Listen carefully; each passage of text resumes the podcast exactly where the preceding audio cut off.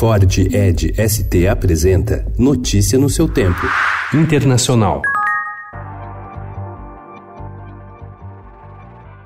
Os americanos ainda tentavam entender ontem a razão para um atirador com um fuzil ter assassinado 20 pessoas em um centro comercial no sábado, no Texas, quando um homem com um colete à prova de balas matou nove frequentadores de um bar em Ohio, incluindo sua irmã. Mesmo para os padrões americanos, onde ataques a tiro contra alvos indiscriminados são rotineiros, a ocorrência de duas ações do tipo em 13 horas, com 29 mortos no total, levantou questões sobre o acesso a armas e o discurso de ódio nos Estados Unidos. O país terá eleições no ano que vem e as críticas democratas à inação ou o papel do presidente Donald Trump ganham corpo na campanha.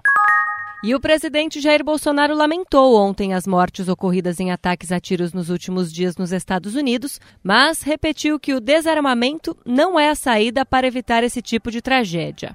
Lamento. Agora não é desarmando o povo que vai evitar isso aí. O Brasil é, no papel, extremamente desarmado. E já aconteceu coisa semelhante aqui no Brasil.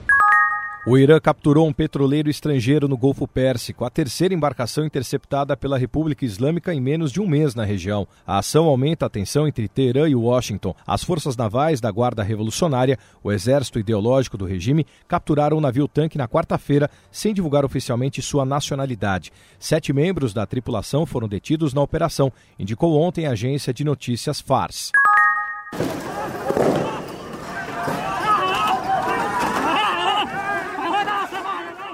A polícia de Hong Kong lançou gás lacrimogênio para dispersar centenas de manifestantes anti-governo ontem, após confrontos violentos um dia antes. Pequim disse que não deixaria a crise ganhar corpo. A cidade controlada pelos chineses, um centro financeiro asiático, tem sido abalada por protestos que começaram contra uma proposta de projeto de lei para permitir que as pessoas sejam extraditadas para julgamento na China continental. Uma greve geral foi planejada para hoje. Notícia no seu tempo. É um oferecimento de Ford Edge ST, o SUV que coloca performance na sua rotina até na hora de você se informar.